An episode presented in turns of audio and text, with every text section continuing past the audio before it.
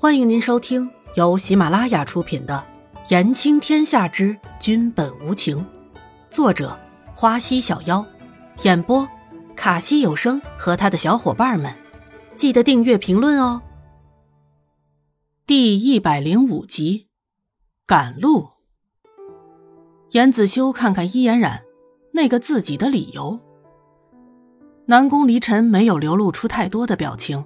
很符合南宫离尘一向的风格，只是还是忍不住的说了一句：“老爷子，你自己多保重。”南宫离尘顿了一下，带着一股莫名的笑容：“还有，以后如果想徒弟了，就来见好了，不要再用这样老土的方式了。”南宫知道就好了，说出来干什么？云仙散人有些挂不住的说着，自己的这点小小心思。怎么就被人看出来了呢？是啊，师傅。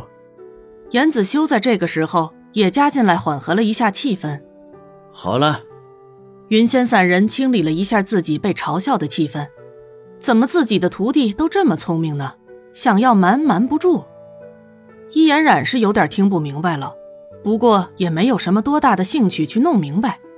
听到了原来云仙散人不是和自己一路的，还是有些不高兴的。这个老头还是很好玩的呢。伊嫣然对着云仙散人笑笑：“老爷爷，我会想你的。”云仙散人听了伊嫣然的话，就高兴了一下，自己真的是没有看错人呀。这个小丫头还是有不调皮的时候呢。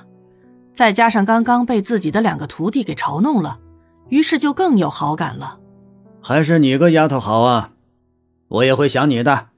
云仙散人下意识的就说出来了这么一句话，伊嫣然看着云仙散人的样子，就想要逗一逗这个老头了。老爷爷，我是真的会想你的胡子的。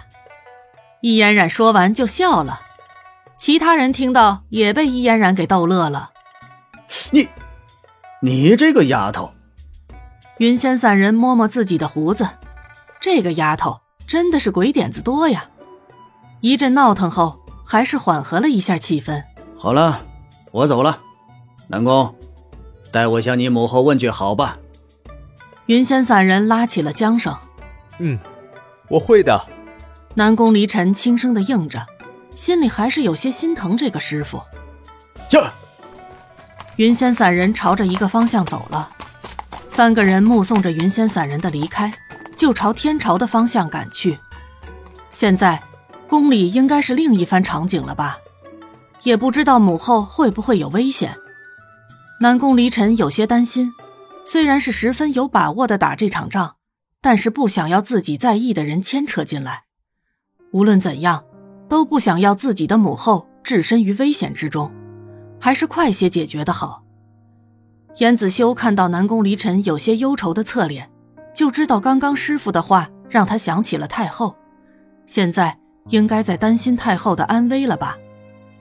除了太后，南宫没有放不下的女人。可是，现在是不是应该加上颜染呢？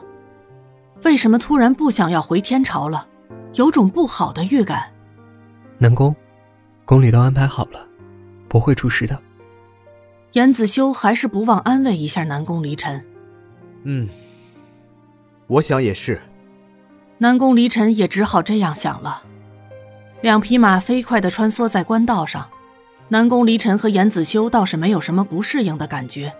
伊嫣然可是坐在马上不舒服了，毕竟伊嫣然可是娇生惯养的，没过多久就感到坐得难受极了，于是就换着姿势，最后干脆整个人的重量都靠在南宫离尘的胸膛上了。